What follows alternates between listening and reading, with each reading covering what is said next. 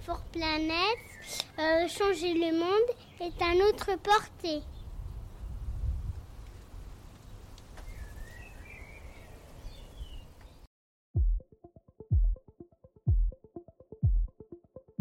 Je m'appelle Benjamin Hainaut et je travaille depuis plus de 20 ans comme consultant en développement durable.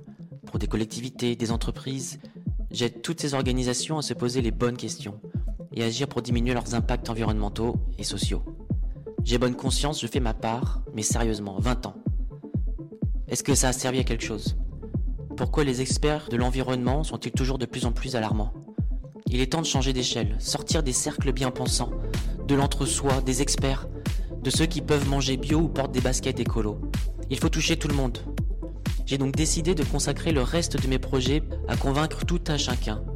Les parents, les voisins, les passants, des écolos, des sceptiques, ceux qui s'en foutent, tout le monde. Comment faire?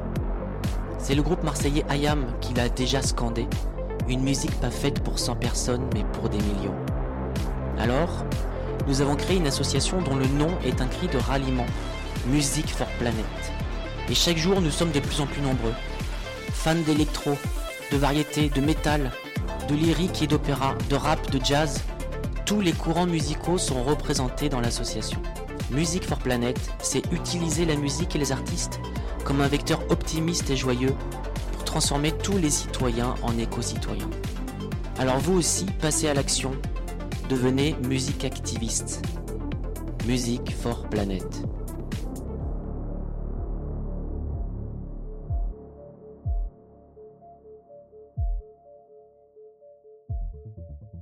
Alors pour ce premier podcast, euh, je suis entouré de travaux. Je suis euh, Paris 13e, euh, au 5 Allée euh, Paris-Ivry. Bonjour à tous. Hey, hé, bonjour Cédric. salut Benjamin, ça va? Ouais, très très Ça bien. Bienvenue. Ben, merci, je suis content d'être euh, parmi vous. C'est la première fois que je viens, depuis le temps qu'on se connaît. C'est ça, dans la caverne d'Atelier 21, dans le 13e arrondissement. Alors, raconte-nous les différents sujets sur lesquels vous travaillez. Bon, on se connaît, nous, de Solar Sound System. Solar Sound System, c'était il y a combien de temps? On a lancé ce projet en 1999. D'accord, je dis à tout le monde qu'on se connaît depuis 20 ans, ok, on doit être, euh, on doit être pas loin C'est là, c'est parfait. On a fêté les 20 ans il y a deux ans. Ok, Ouais. Donc, euh, 20 ans de fête bas carbone, euh, dans la rue, à la rencontre des publics, euh, avec euh, le système qui est là, en fait, euh, euh, dispositif avec euh, mobile, donc avec euh, une sorte de food truck, mais de la musique. donc c'est un, un triporteur Voilà, vélo tri- triporteur assistance électrique. Ok, Euh, sachant Avec que le, des pro- panneaux le premier solaires qu'on sur avait le fait, toit c'était avec une charrette de postier suisse à l'époque. Là, c'est la version parisienne avec euh, donc triporteur assistance électrique, euh, des panneaux solaires sur le toit, la table de mixage. euh, voilà, table de mix, platine, euh, et puis euh, on a des vélos générateurs euh, qui permettent du coup de, de- en plus du, du photovoltaïque, d'avoir en fait de l'électricité aussi en pleine nuit, puisque du coup on a des batteries qui sont euh, euh, dimensionnées correctement, parce que finalement on pourrait se déplacer avec des grandes quantités de batteries, mais ça n'a aucun intérêt. Euh, L'intérêt c'est de montrer qu'on peut faire mieux avec moins. Voilà, c'est un peu une, sobriété technologique dans le sens où c'est pas une grosse régisson. On est dimensionné pour euh, 50 à 200 personnes, et puis en fonction des demandes, on rajoute des panneaux, on rajoute euh, des dispositifs. On a ici on a un cube, euh, voilà, qui est en fait un- une sorte de module qui se rajoute. Tu peux remettre des vélos dessus, tu peux remettre des panneaux solaires et tu as du coup plus de, plus de puissance. Et on, on a fait aussi des, des- des chars pour les technoparades où là du coup on, on monte jusqu'à comme on dit 12 kilos de son en façade. Donc ça, ça commence vraiment à dépoter, faire beaucoup. euh, ça commence à faire beaucoup. Ça, ça- ça crache vraiment bien. Et donc euh, l'idée avec ce projet, c'est aussi de montrer dans l'espace public une application concrète, pas moralisante, où on fait la fête sans forcément dire euh, qu'il faut faire pareil ou que euh, il faut euh, sauver la planète. Mais finalement, en fait, ça a créé énormément d'interactions, de, de connexions avec des gens qui disent ah mais oui, alors comment ça marche, etc. Puis surtout notre, particularité avec le Solar System, c'est qu'on ne fait pas que ça. C'est que ce qu'on dit, c'est que du coup, au sein de l'atelier 21, bah, la fête finance la recherche. C'est-à-dire que le projet du Solar Sound System nous a permis de développer d'autres projets autour. Et c'est un peu notre cheval de Troie. C'est-à-dire qu'on arrive en faisant la fête, puis après on parle de la, question de la transition euh, écologique, euh, la question des changements climatiques, et avec des solutions que, du coup je vais te présenter parce qu'on va, faire le tour du labo. Je suis ravi d'ouvrir la séance des premiers podcasts de Music for Planet avec toi parce que je me demande bien finalement si euh, Music for Planet c'est pas toi qui a semé cette graine au fin fond de, quelques cerveaux euh, dont le mien il y a déjà euh, très longtemps et effectivement utiliser la musique un peu comme prétexte pour parler d'écologie et d'environnement ben, ça fait déjà 20 ans que le Solar Sound System euh, tourne sur les différents euh, festivals, événements, euh, fêtes. on s'est croisé aussi plein de fois sur, sur ces moments-là.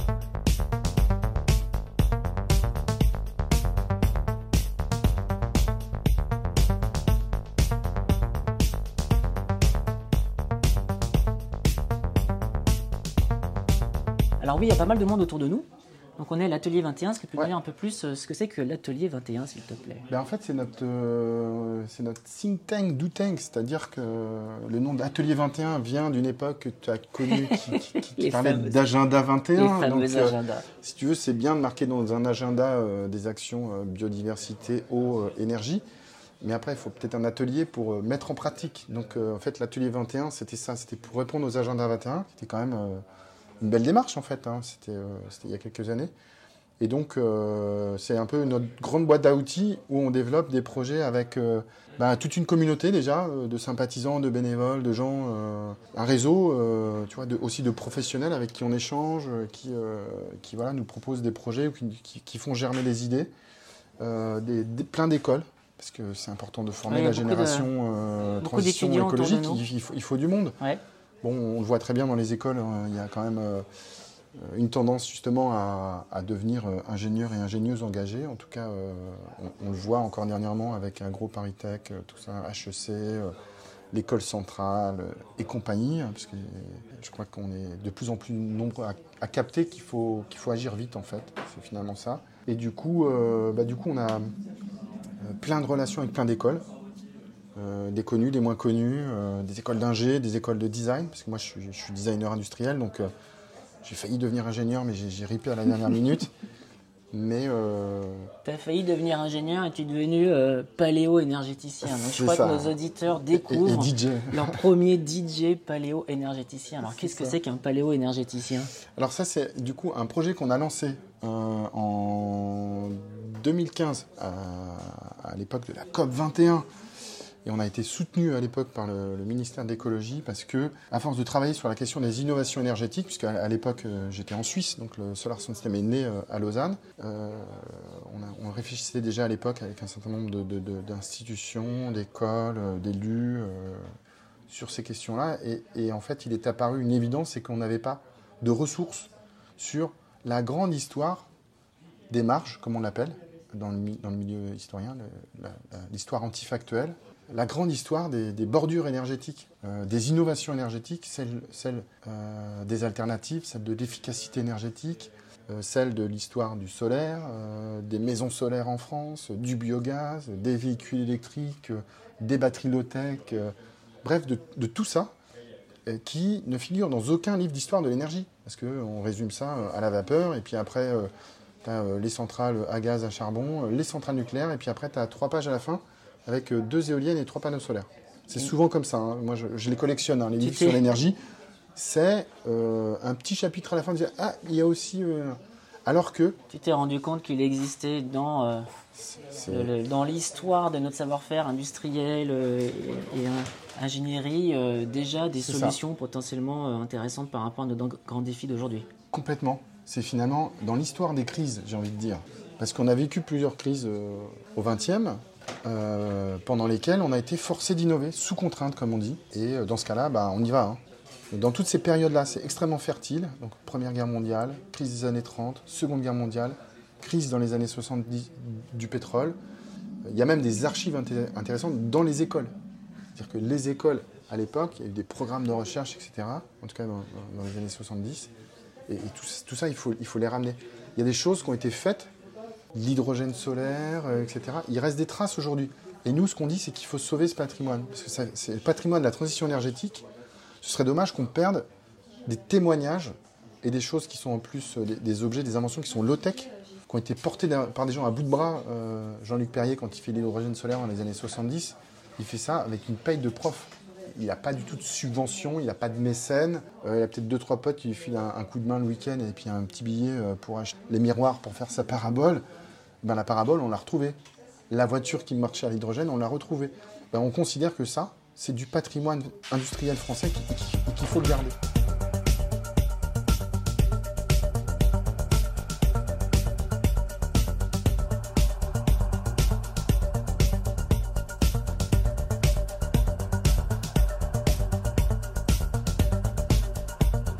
Et donc tout ça c'est inspirant, c'est-à-dire que on peut aller voir la, petite expo parce que elle est euh, donc sur internet, le site paléo-énergétique. Après c'est un projet transmédia, donc euh, elle existe en fresque ici, donc tu la vois, c'est la frise euh, composée de petits cartels qu'on met sur les murs et qui permet de jouer avec, c'est-à-dire que ça permet d'animer des ateliers.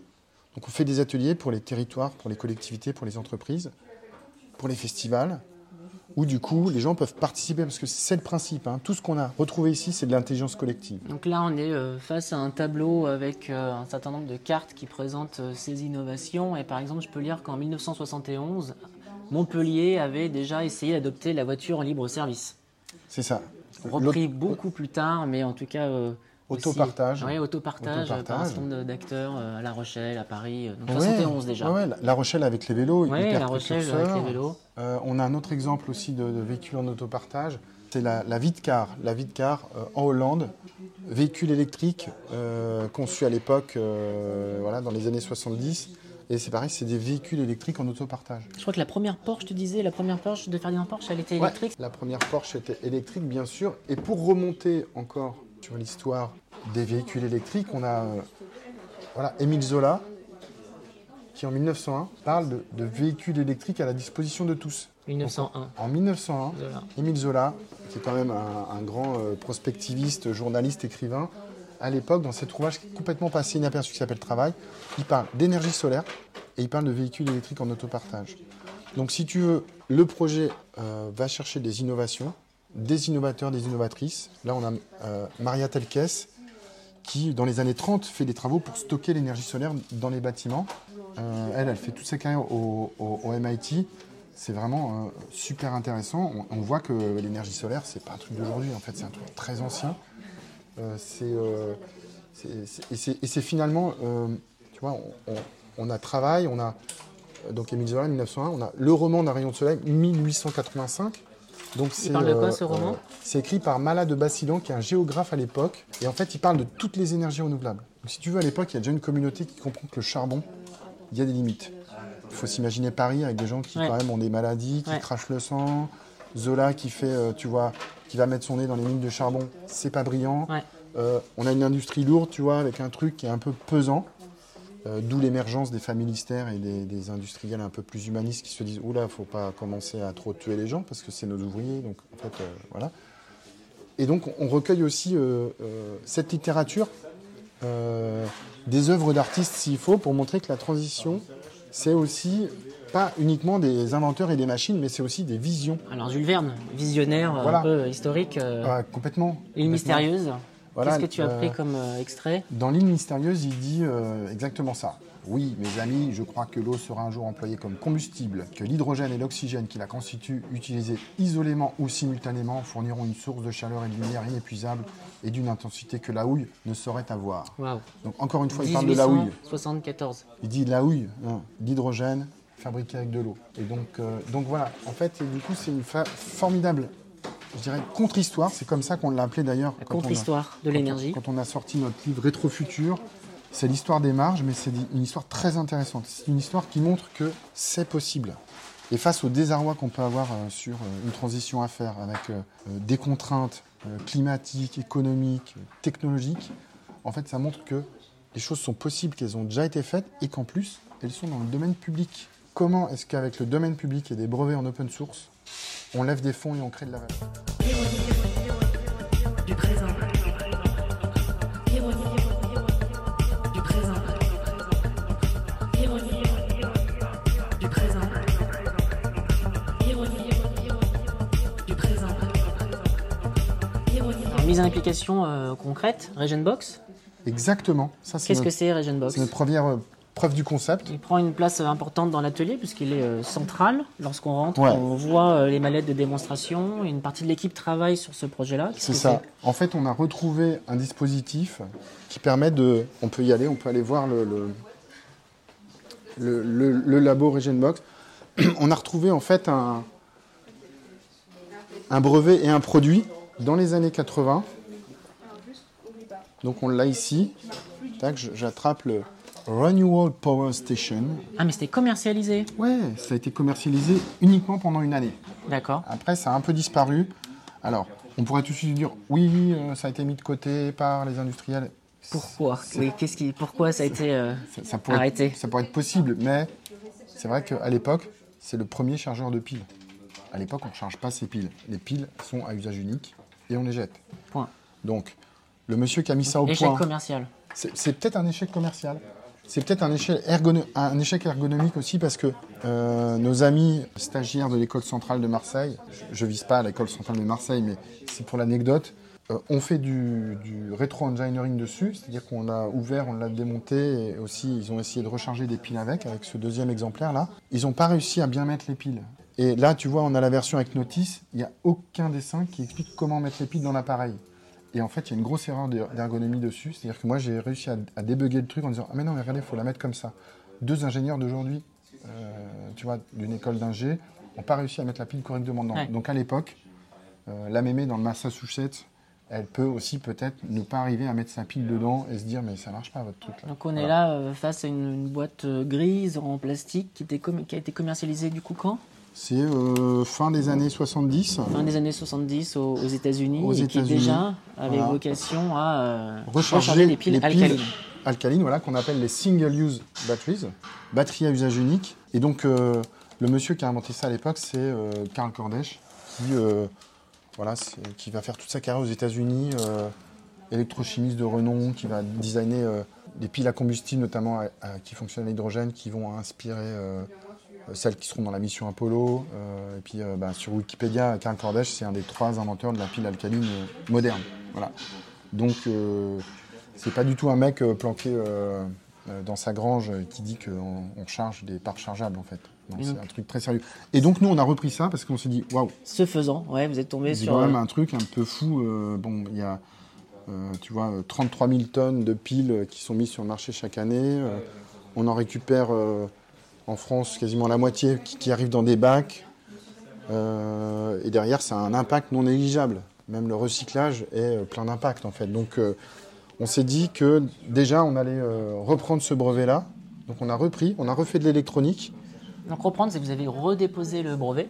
On n'a pas redéposé de brevet, on a repris la le, le- le dispositif.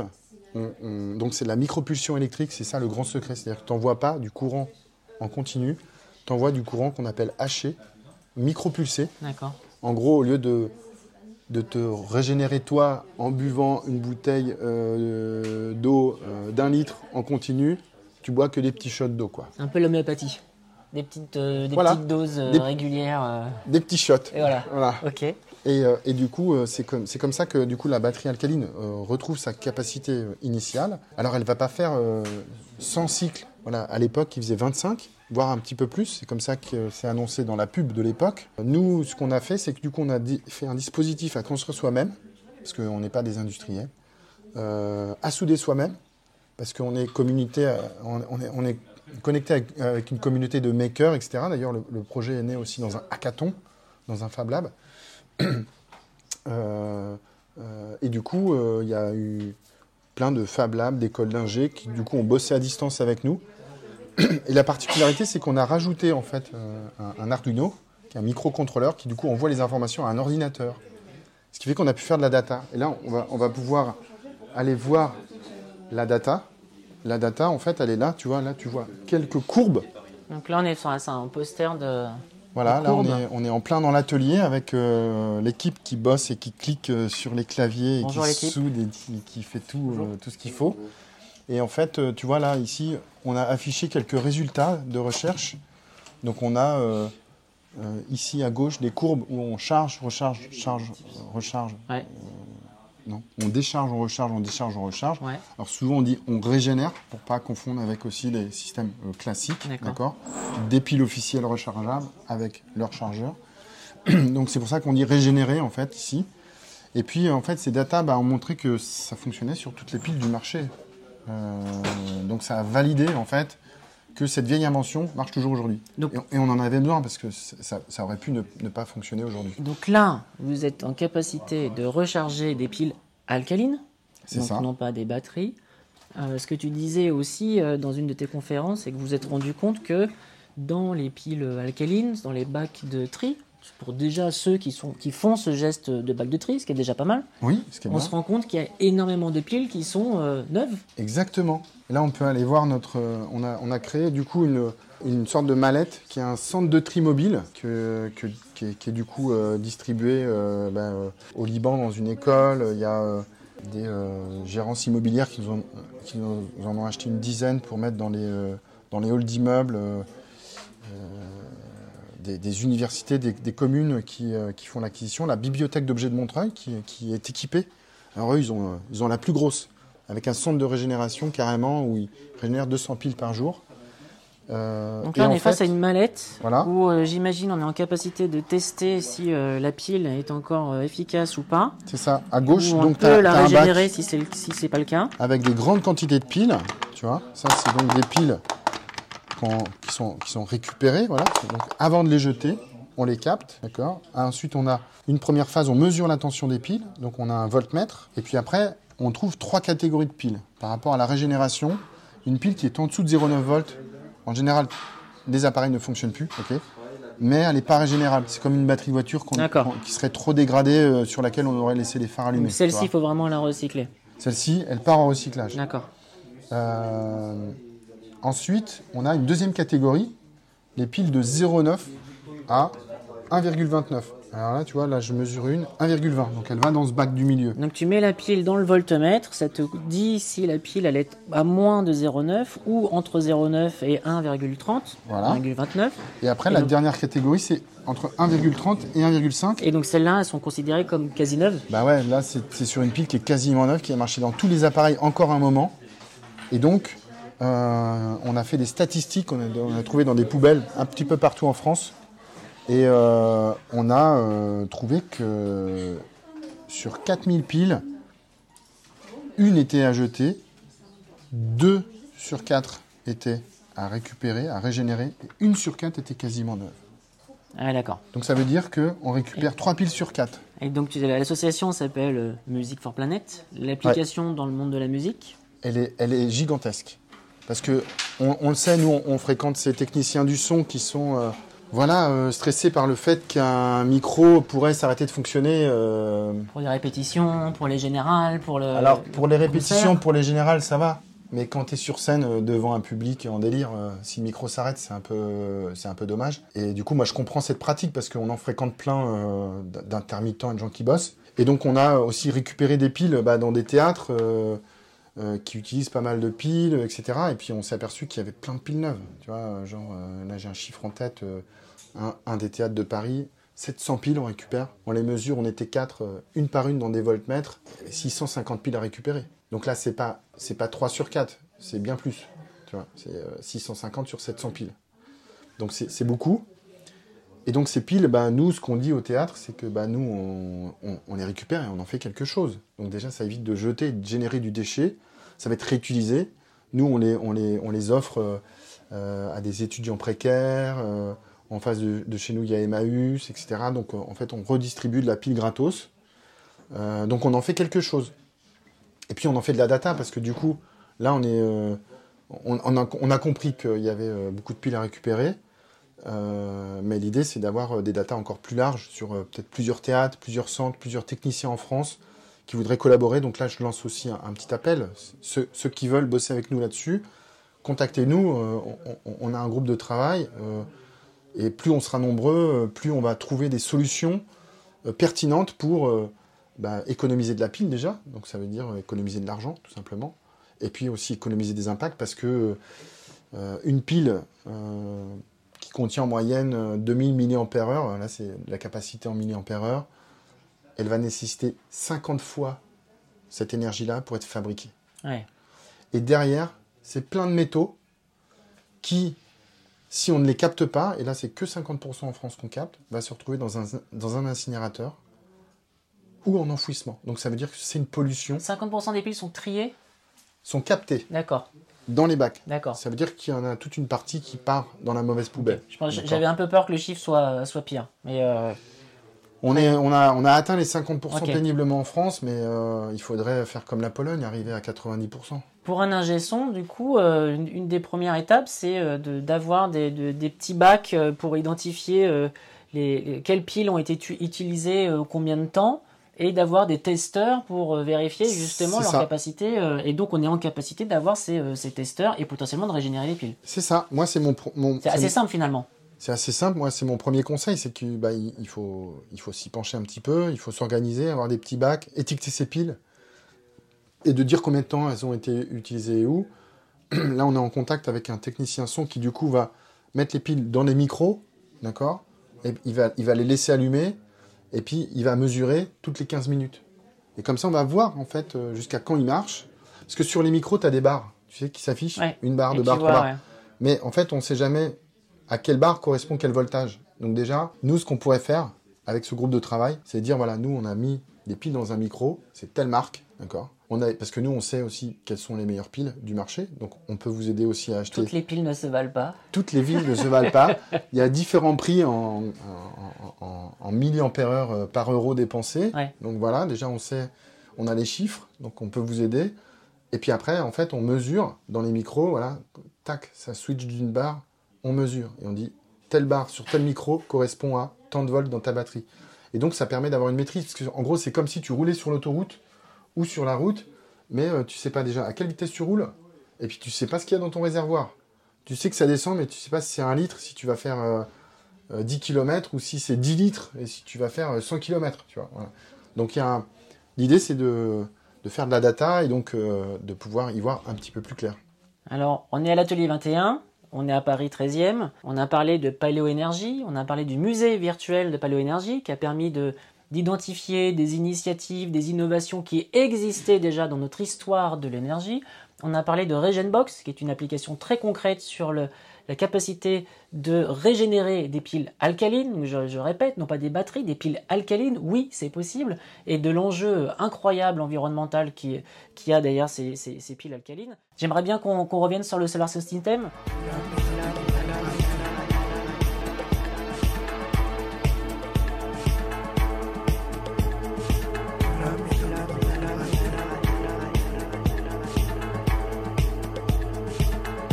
Est en branle-bas de combat, euh, vous bougez euh, demain matin, il se passe quoi? Alors là, on prépare un truc qui s'appelle le Loire Solar Tour. Les infos sont sur loiresolartour.org. On fait euh, une tournée à vélo depuis l'abbaye de Bourgueil, qui est située en Touraine, et on va inaugurer des parcours qui s'appellent Entre Loire et Vigne. C'est des parcours côté nord euh, de la Loire à vélo. Parce que euh, la, région centre a vraiment mis le paquet sur euh, le tourisme à vélo, ce qui est vraiment une très très bonne idée. Et dans cette région-là, en fait, en, Touraine, notamment euh, la communauté de communes euh, Touraine-Ouest-Val-de-Loire, avec la complicité de la ville de Tours, veulent bah, tout simplement faire plus de pistes cyclables le long de la Loire et puis d'avoir vraiment des pistes dédiées, etc. Donc il y a plein de projets qui sont en cours.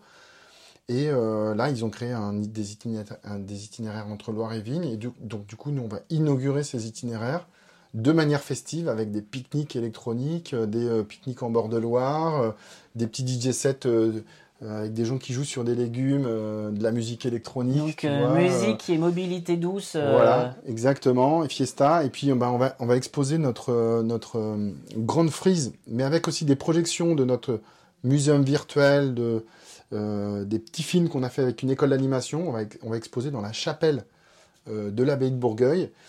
Et donc ce qui est vraiment génial, c'est que l'abbaye de Bourgueil, euh, c'est celle qui a inspiré la première utopie écrite par François Rabelais. Donc Thélème, c'est donc l'abbaye de Bourgueil, tu vois, à l'époque, parce que Chinon, c'est juste à côté. Finalement, voilà, nous, on va exposer nos projets dans cette abbaye qui a plus de 1000 ans. Dans la chapelle, on va du coup euh, dépoussiérer la chapelle, pousser un peu les bancs, on, va, on, va, on va faire une scénographie Et puis en dehors, on aura le centre système avec de la cuisine solaire, Box qui sera là. Euh, les jeunes pourront pédaler sur des vélos, les vieux aussi. Tu me parlais de Euh, ballon aussi, qu'est-ce que c'est? Alors le ballon, c'est euh, le, le- le projet qui s'appelle Aérocène, qui est un projet emmené par l'artiste Thomas Saraceno, Ouais. qui est un artiste très engagé sur ces questions-là, sur la question des vols bas carbone notamment.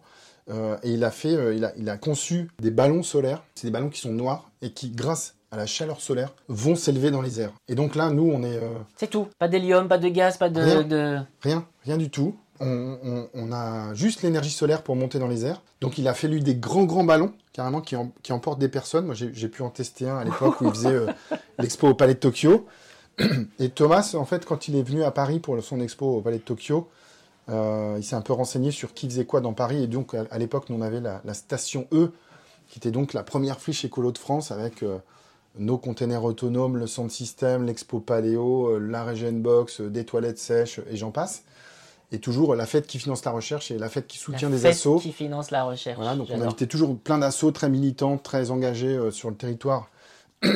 Avec tout ça avec la complicité de la ville de Montreuil et, de Est Ensemble qui nous ont soutenus et du département etc et donc il, a il a un peu flashé sur nos projets. Depuis on travaille ensemble. Donc on a on a bossé avec lui euh, avec le son de système sur des installations d'art. Euh, on, lui a fait du design sonore aussi. Et puis euh, donc nous on est Aérocène Community France. Donc il y a une page Facebook et on fait des petits vols à l'énergie solaire avec le, ce qu'on appelle le berlingot, donc c'est la version miniature qui permet d'emmener des capteurs de pollution et de, de- de les monter euh, et de faire des, des- des acquisitions de pollution, de data. Voilà, ça- ça- je sais que ça te parle. Ouais. Euh, des data sur la qualité de l'air, etc. Avec un ballon euh, tout à fait low-tech parce qu'il n'utilise aucun carburant et puis il monte, il monte assez vite dans l'air. Donc on va utiliser aussi, en fonction des conditions météo, des petits vols comme ça en, en ballon. C'est toujours assez impressionnant et c'est vraiment très chouette. Je sais pas comment tu trouves le temps de développer euh, autant de projets, euh, autant d'idées euh, en lien avec le- le- l'environnement, l'écologie. Il y, a- y a quoi dans les, dans les tuyaux demain? Bah, déjà, Ou pour ton dire rêve le plus fou peut-être? Comment, comment je trouve le temps? Je le trouve parce qu'on n'en a pas assez de toute façon. Moi, ça fait 20 ans que j'ai été piqué par la mouche climatique parce que j'ai rencontré des gens du GIEC avec qui j'ai bossé à Lausanne, euh, des gens de l'EPFL, donc des scientifiques qui euh, m'ont bien expliqué euh, le truc, qui ont un peu tiré la sonnette d'alarme déjà à l'époque. Donc, euh, temps, je le trouve. Et donc, c'est pour ça que je, je- je grimpe aussi dans Music for Planet. Finalement, c'est ça la, la nouvelle brique, en fait. parce que oui, il faut embarquer pas que les spécialistes, il faut, il faut, il faut enchanter cette transition écologique en fait. Voilà. Il, faut l'enchanter. C'est un immense chantier, il faut qu'on soit à plusieurs, c'est un chantier participatif, euh, c'est un chantier funky. Il faut qu'on se marre avec ça, il faut qu'on fasse de l'humour, il faut qu'on fasse de la culture, euh, du théâtre et euh, de la musique, à fond de musique. Et effectivement, moi je l'ai, vécu dans mes tripes depuis une vingtaine d'années en partageant avec les gens bah, de la musique dans la rue, dans des fêtes. et ça fonctionne. Et les gens, ils ont les yeux qui pétillent, en fait. Et donc c'est ça, en fait. je crois que Music for, Planet, c'est envie d'embarquer les artistes à faire pétiller les yeux des gens avec euh, cette transition écologique qui est de toute façon nécessaire. Et là, avec le Covid, plus ce qui se passe derrière avec l'Ukraine, et les crises qui arrivent, et la crise climatique qui, chaque année, nous met des petits coups de, rappel, hein, des piqûres de rappel, mais ch- chaque année, elles sont un petit peu plus balèzes, malheureusement. Euh, bah, faut qu'on fasse vite et puis qu'on s'y mette. Euh, Allons-y, en avant la musique, comme on dit. Ok. Les prochains projets pour conclure? Prochain projet, euh, ben, euh, on travaille sur une version euh, 2 de notre ouvrage euh, Rétrofutur, une contre-histoire des innovations énergétiques. Parce que la bonne nouvelle c'est et la mauvaise, c'est qu'il La première c'était Bertrand Picard qui avait fait la préface. Ouais, c'est ça. Et puis il y a plein de, de- de grands chercheurs euh, euh, qui ont euh, écrit des petits articles à l'intérieur. Donc il y a Arnaud Passalacqua, Kevin Nesmond, euh, Alain Gras, Alice Audouin sur la question de la culture, tu vois, avec euh, Ouais. l'art et l'énergie. Euh, euh, Charles Mainviel et Olivier Voitelet, Ewen Chardronnet sur Homo photosyntheticus. Euh, on a Ludovic Duhem sur, euh, sur Simondon, euh, les gens de la Paillasse à l'époque sur le brevet versus open source. Donc on a eu plein de gens qui ont aussi écrit avec nous dedans. Bien sûr, Eric Dussert sur la question des archives. Eric est, responsable de la digitalisation en fait à la Bibliothèque nationale de France. Donc on est, juste à côté. Et il nous aide aussi, il nous aiguille à chercher. Il, nous aiguille, il, nous aide à trouver de l'aiguille dans la, dans la botte de foin. Et en fait, c'est vraiment une, On est un peu des chercheurs de trésors, et ça, c'est super excitant. Donc moi, je vous invite à, nous aider à chercher, parce que plus on est de fous, plus on rit. C'est aussi un travail communautaire, d'intelligence collective. Et, euh, le livre est très euh, pédagogique. hein. C'est euh, le, le lecture pour cet été, par exemple. On n'est pas sur des choses très trop compliquées, trop techniques. C'est vraiment, j'aime bien l'image de chercheur de trésors. C'est, on apprend ça. énormément à chaque page, Ouais. et c'est vraiment accessible euh, pour, euh, pour tout le monde. En fait, comme tu l'auras compris, notre travail, c'est sur les nouvelles narrations. Le son de système, c'est une nouvelle narration. Paléoénergétique, c'est une nouvelle narration. Euh, on travaille vraiment sur la forme et le fond. Et euh, que ce soit l'exposition, le muséum virtuel, le livre, à chaque fois, on tire les portraits de gens parce que les gens peuvent s'identifier à des portraits, à des portraits et non pas à des machines. La transition éner- énergétique, tu peux pas t'identifier à ça. C'est même pas un animal. Tu peux pas. Par contre, les gens qui l'ont déjà fait, qui ont incarné euh, des démarches intéressantes, etc., tu peux te projeter, en fait. Donc la narration qu'on a adoptée euh, pour le projet euh, paléo-énergétique et dans l'ouvrage Rétrofutur, c'est des histoires humaines, en fait. On raconte des histoires de gens qui ont fait des trucs intéressants. Et donc, donc voilà, c'est pour nous très important de, veiller à, à mettre une forme sur les idées qu'on essaie de faire passer, parce que sans la forme, ça fonctionne pas. Une transition pas désirable, ça marche pas. Euh, donc, euh, donc voilà, euh, appel à tous, si vous voulez nous aider, on est là. Allez Paris-Ivry, on a une friche, station E qui est toujours à Montreuil. Et puis on a plein de projets, on est en itinérance avec le Solar Sound System, on fait le Loire Solar Tour, bref. On a une grosse boîte à outils art et sciences, en fait, pour travailler sur la transition écologique. Et euh, je suis très heureux que, cette boîte à outils re- rejoigne euh, Music for Planet, euh, qui est un très très beau projet. Cédric, je suis ravi. Merci pour l'invitation. Donc, Atelier 21, 5 allées Paris, Ivry, Paris 13e. Euh, où J'espère vous avoir présenté votre premier paléo-énergéticien, Regenbox, les piles rechargeables, les piles alcalines rechargeables, et puis bien, entendu le Solar Sun System qui nous a reliés avec C'est euh, ça. la musique. C'est ça. Et le solar, juste pour terminer, c'est un projet en fait qu'on a développé à Berlin, à Hong Kong, à Tel Aviv, au Pays Basque, à Marseille, et on est reliés tous par une web radio qui s'appelle radio3s.org. C'est que du son de jeunes producteurs qui nous envoient des démos et qui sont en ligne, etc. Et donc il n'y a pas de blabla, c'est que du son. Et donc radio3s.org, c'est aussi une manière d'unir et de raconter la transition de manière différente. Vous trouverez euh, des petits extraits de Greta Thunberg, euh, de certains écolos de France, euh, les- parmi les premiers, ou encore DiCaprio ou Chirac qui parlent de la planète qui brûle. Voilà, on a des petits extraits comme ça de gens qui disent des trucs à des moments donnés, et c'est ça, plus de la musique, tout simplement. Radio 3S. Merci. Merci. Cédric. Merci, à très bientôt. bientôt. Merci. Merci.